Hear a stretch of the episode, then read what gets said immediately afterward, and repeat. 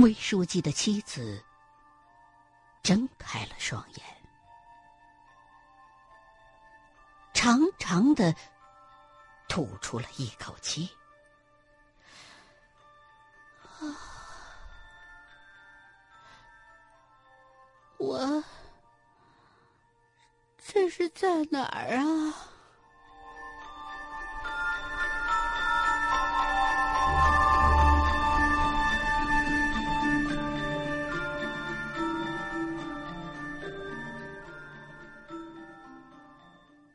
治好了魏老二他媳妇儿这怪病之后啊，张国忠就跟那些革委会的同学解释，说这是自个儿老家治神经病的偏方，也不是每回都好用的。可是，实际情况，只有张国忠自个儿知道。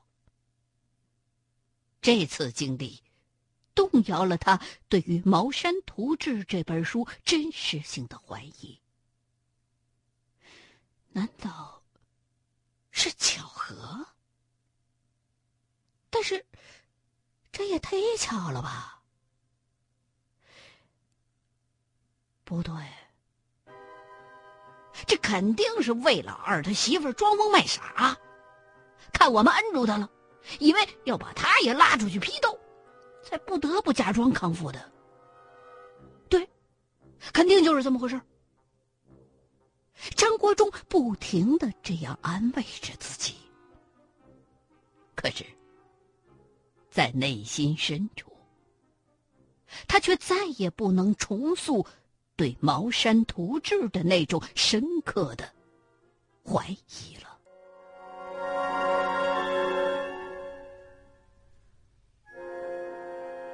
张国忠老家治疗神经病的偏方。很快就在学校传开了。据说呀，是用几片树叶子蘸上醋，摁在脑门上就行了。也的确有那么几家家里头有精神病患者的家庭试过，压根儿就不管用。殊不知，真材实料的神经病，这东西哪会有效？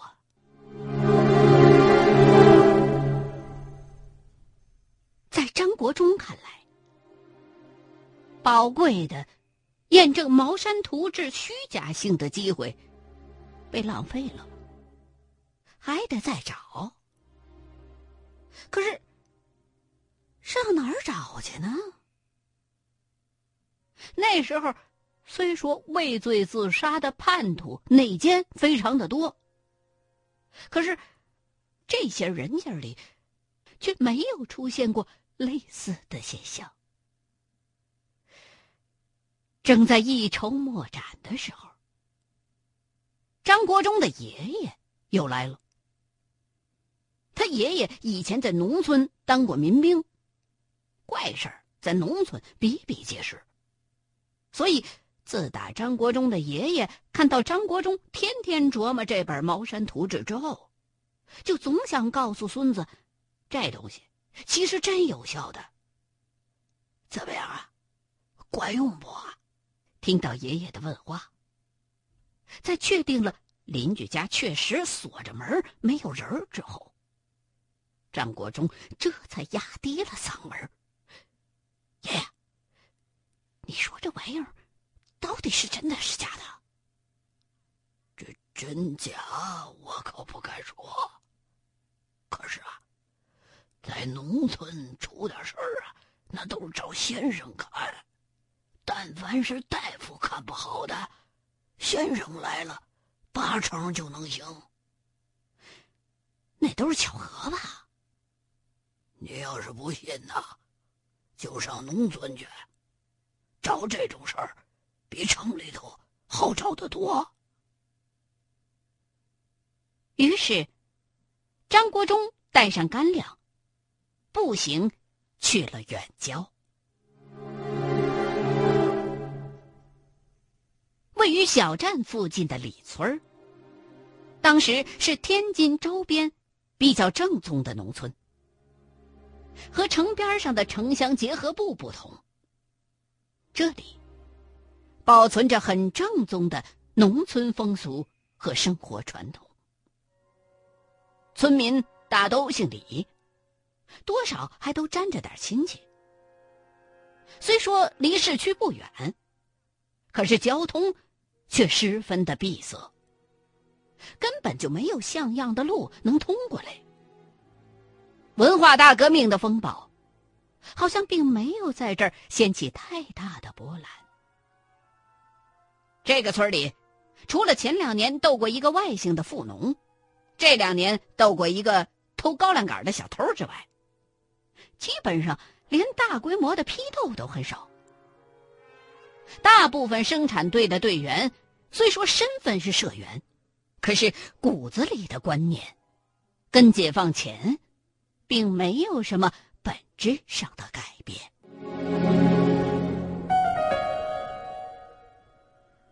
张国忠给生产队的李队长看了革委会的介绍信之后，说明了自己的来意。李队长微笑着看着张国忠：“好小子，年纪轻轻的，道行不浅呐！我可告诉你啊，我们这儿正有一个人脑撞客的，抬到医院啊，大夫说是啥癔症，让抬回家来等死。”他们家闺女长得好，说是谁能把他爹瞧好喽，就跟了他了。远近现在来了不下十几个先生瞅过了，都说不行。你要是能行啊，看你小伙子一样，长得还挺好的，那大黄花闺女就能领走也说不定。这番话把张国忠说的哭笑不得的。这李队长，干脆把张国忠看成是。市里头派下来跳大神的来了，正经事儿轻描淡写的，这说起黄花闺女来倒是眉飞色舞的，这都哪儿跟哪儿啊？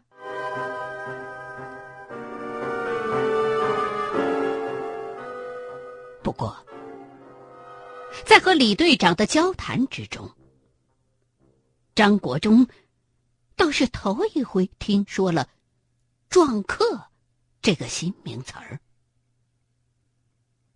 这种病症，医学上称之为癔症，只能归为精神病，并没有其他的解释，也没有什么有效的治疗方法。而在天津的农村，这种现象被称之为“闹撞客”。按老百姓的理解，就是鬼上身，找个跳大神的折腾一下就好了。农村人的热情，真是出乎张国忠的意料。好像李队长家跟过年似的，做了一锅土豆炖鸡，炒了一盘辣椒鸡蛋，还有大白菜炖粉条，闹得张国忠都不好意思了。你说，就为了自己那篇无聊的文章，害人家把过年的材料都提前用了。而且一听说是城里头来的人，李队长的大儿子还拎了两瓶白酒。张国忠虽然一再强调自己不会喝酒，可到了还是被灌了满满的两盅。从来没喝过酒的张国忠顿时一头栽倒在了床上。等他醒过来的时候，床边。竟然站着个大闺女。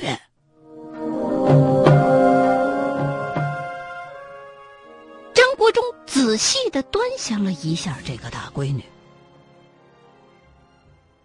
穿的惨了点儿，但是好在是眉清目秀，俨然比他这一道上看过来的农村女孩都好看不少。即使是把这闺女放到自个儿那学校里头，也能算上是个中上游。李队长这时候走了过来，小伙子，行了，哎，这就是李大明家的丫头，听说你能瞧壮客，一早就跑来了。哎呦，张国忠的心都碎了，他本来是到农村来验证茅山图志的虚假性，可是现在，从村长到村民都认为他是来给村民跳大神来的，而且带若上宾。其实，他也只不过是大概的翻了两遍茅山图纸，了解点皮毛当中的皮毛。那书里头好些文言文啊。他都看不懂，也懒得去琢磨。现在可好被人家当成救星了。哎呀妈，昨天还吃了人李队长家一顿过年饭，现在要是一字一句的解释自个儿的来意，这会不会伤害了农民阶级兄弟的感情呢？哎呀，算了。反正十多个他们所谓的先生都瞅不好，自个儿这么年轻，瞧不好也不丢人，正好也验证了茅山图志的虚假性。其实啊，在张国忠的内心深处，还是希望能像上回一样，瞎猫碰上死耗子。你毕竟吃了人家的嘴短嘛。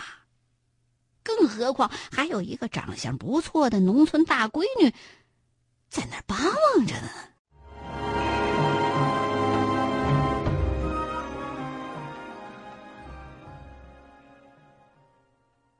脑撞科的人，名叫李大明，好像还是李队长家的一个什么亲戚。据说呀，是前两年去挖河堤。挖出来一口大棺材来。从打那儿以后，就坐下了这病根了。成天的自言自语，说自己是什么两榜进士什么的，满嘴的知乎者也。每天呢，就吃点咸菜，喝点凉水。眼瞅着人一天比一天瘦下去。眼看着就瘦成一把劈柴了。李大明是家里头的主要劳力，弄到这步田地，家里头的活都是他闺女李二丫和一些亲戚朋友帮着干的。本来家里头就穷，这几年请先生什么的，更是把家里头折腾了一个底儿朝天。说实在的，面对着这个李大明。张国忠也不知道该咋办，只好硬着头皮把批斗人时候的那套词儿给拿出来了。姓苗，你说什么？从眼神和语气来看，好像李大明不明白他说这句话的意思。我问你叫什么？张国忠一拍桌子。语气异常的强烈。一来，他是想先发制人；二来，也是给自个儿壮壮胆儿。在下姓程，名科，字相章，号陆丰居士。嘉庆庚午年进士，才高八斗，学富五车。你等小小毛童，何来于我？这李大明就是个种地的，初小都没念过，还什么字呀号啊，才高八斗。张国忠越听越想乐，而门外的李二丫。却对张国忠的希望又高了一层。以往的先生可没张国忠这么厉害，一看见李大明啊，立刻就害怕的跟个孙子似的，说不了几句话就跑了。眼前这个市里来的先生就是不一样，害，哎呦，这一看就是道行不浅呐。在张国忠想来。跟上回对付魏老二的媳妇儿一样，用柚子叶蘸点醋，贴到李大明脑袋上，就算完事大吉了。但还是要先把李大明盘问一番，让乡亲们都看看自己，真就有两把刷子。无产阶级的力量终究会战胜一切牛鬼蛇神。你既然是清朝人，来这儿干嘛？说。小小毛童，竟敢询问本座？李大明目光虽说呆滞，但却带着一种说不上来的凶狠。今天。就让你看看本座的厉害！说着，李大明忽然向张国忠扑了过来，双手紧紧的掐住了张国忠的脖子。张国忠正在想着，刚才这小子还自称进士呢，现在怎么忽然变成本座了？只有国民党反动派的军官才称为军座呀？难道李大明是个特务？刚想到这儿，李大明就扑了上来。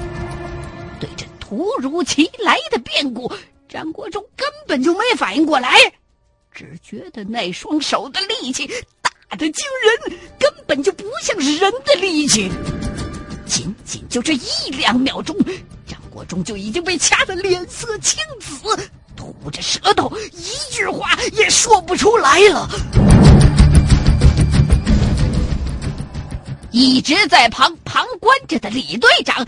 一下子瞪大了双眼，大喊了一声：“又来了！快来人！”话音刚落，身边七八个年轻力壮的村民一拥而上，就去扯李大明的胳膊。这种事儿，在李大明身上，依然不是头一回了。以前有几个先生，要么就不敢进屋，要么……硬着头皮进去了，就会遭遇到这种事儿。而且一到这个时候，枯瘦如柴的李大明就会力大无比，要七八个壮小伙子才能拽得开。其中有一个先生啊，因为年岁大了，就那么几秒钟的功夫，就差点被活活的给掐死。幸亏村里头的大夫来得及时，又是针灸又是人工呼吸，这才缓过劲儿来。打那以后啊，就再也没有先生敢来给李大明瞧病的了。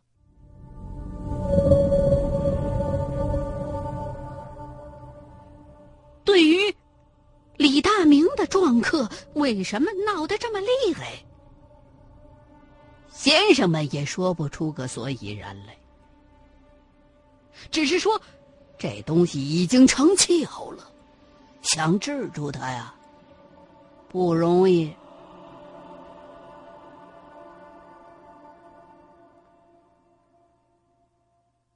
李大明被拽下去之后，过了许久，被憋过气去的张国忠。才慢慢的睁开了眼睛。他一睁眼，首先看到的，就是一个穿着白大褂的医生，正站在那儿训斥着周围的村民。跟你们说过多少回了，这种封建迷信的东西以后不要搞了。李大明患的是精神分裂，求神拜佛有什么用啊？你们要相信科学。还有你，李铁生。你身为队长，竟然带头搞这种事，以后怎么做别人的工作啊？万一要是这孩子死了，你怎么跟他家里人交代啊？这时候，张国忠的脑子里一片混乱，亲身经历告诉他。刚才发生的事绝对不是精神分裂那么简单，那种掐人的力量绝不是他本人的力气。李大明骨瘦如柴啊，那两只手就像鸡爪子，哪儿有什么肌肉啊？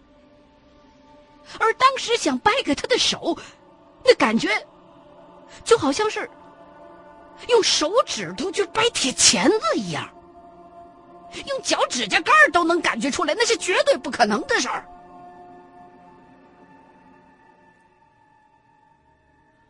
这时候的张国忠，对于茅山图志的怀疑，已经接近土崩瓦解了。虽说从小就接受无神论的教育，可是张国忠毕竟是个中国人，五千年的传说也好。神话也好，在他的脑海里多多少少有一些抹不去的痕迹。再加上最近这些事儿的刺激，张国忠深深的觉得，眼前的这位农民兄弟需要的绝不是医生和药品。而是某些超自然的东西。